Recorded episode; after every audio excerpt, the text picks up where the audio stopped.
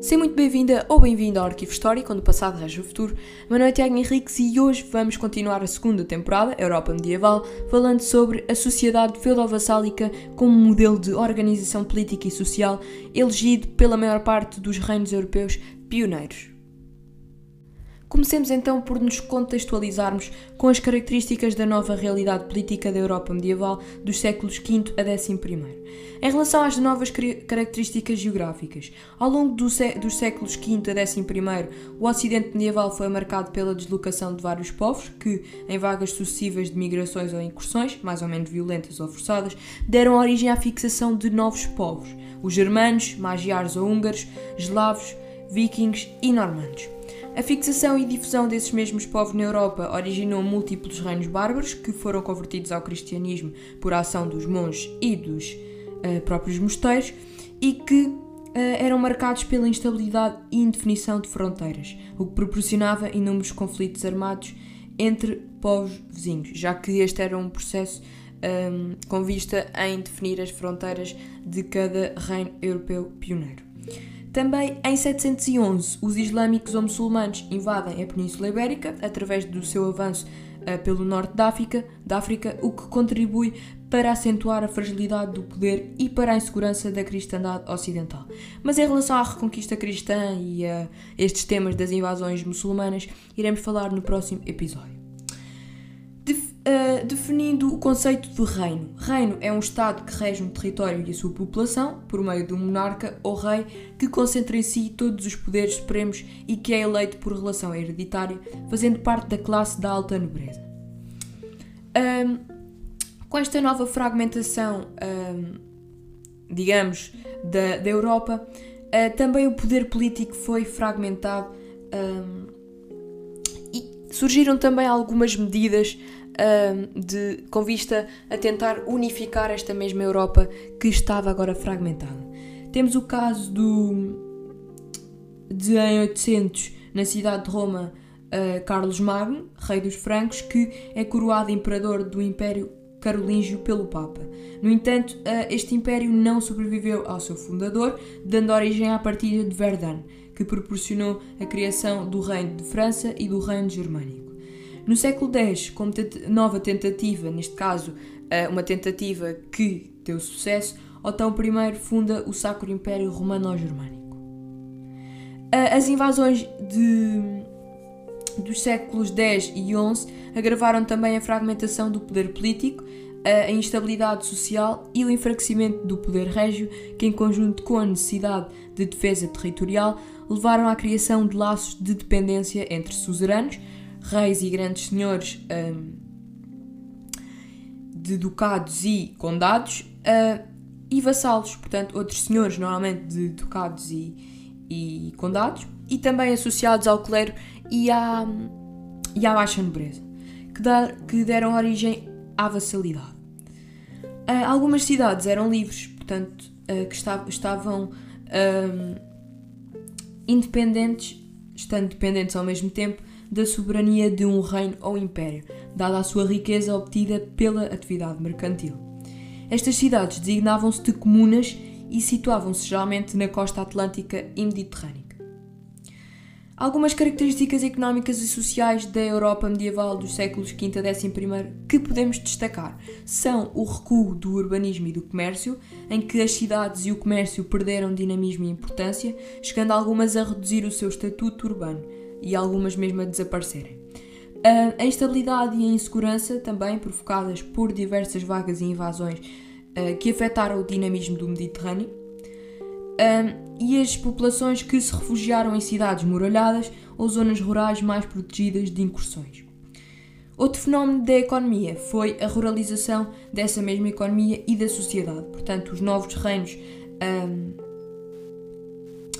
deram origem a uma economia que se ruralizou, sendo a agricultura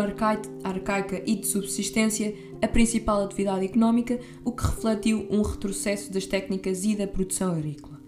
O mundo medieval era predominantemente rural, sendo as comunidades circunscritas ao longo uh, do local e do regional, em consequência das invasões, da insegurança e também das dificuldades de comunicação.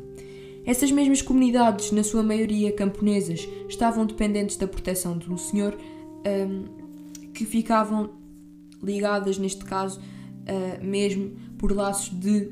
subordinação. Algumas as características desta sociedade, portanto, esta dependência que há entre o senhor, uh, entre o suzerano e o vassalo e o vassalo e a comunidade,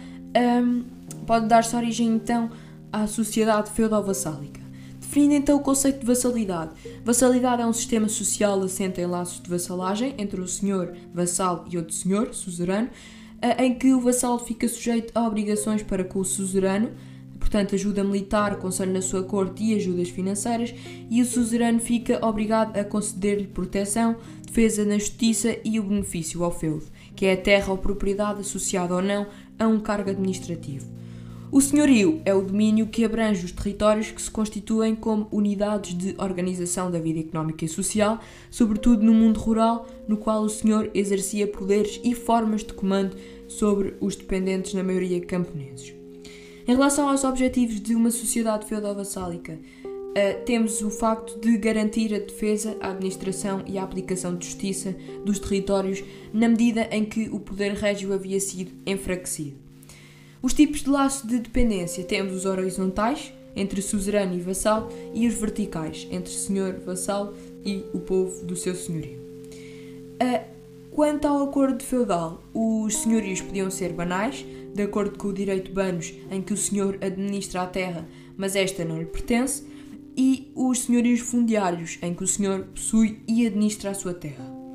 Temos também, quanto à classe social dos senhores, uh, os senhorios laicos, pertencentes à alta e baixa nobreza, como é o caso dos reguengos do rei, das honras da nobreza, e que depois se dividem entre ducados dos duques e, condes,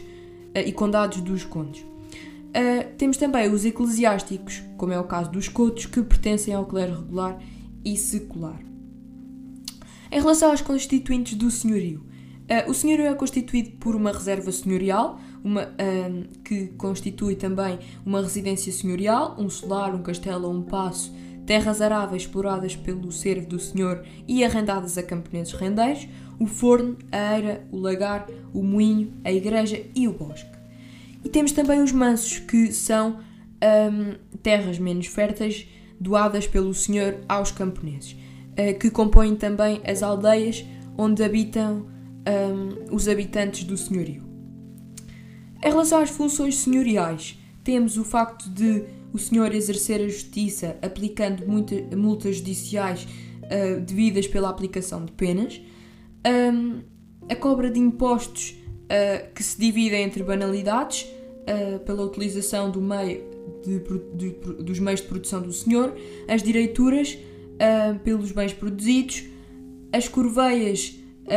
que são trabalhos exercidos gratuitamente pelos camponeses na reserva senhorial, as fuçadeiras, cobradas aos camponeses que se recusavam a prestar serviço militar ao seu senhor, e a dízima, cobrada pela Igreja aos fiéis, um, sendo esta a décima parte do seu rendimento.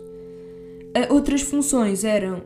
o recrutamento de tropas para o exército senhorial, o designado fuçado, de forma a prestarem serviço militar em caso de guerra ou conflito entre senhores e dar proteção aos habitantes do senhorio.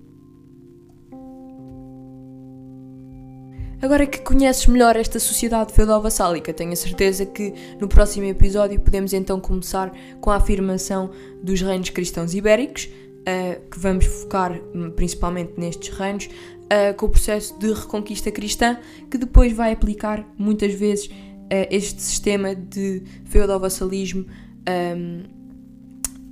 na governação dos territórios uh, e também na aplicação de uma melhor uh, gestão do, desses mesmos territórios. E assim termino mais um episódio do Arquivo Histórico. Espero que tenhas gostado. Se gostaste, partilha este podcast com os teus amigos e familiares. Aconselho-te a seguir a nossa página do Instagram, arquivo underscore East 101, onde traz conteúdos interativos relacionados com a temática de hoje à tua disposição. E até ao próximo episódio.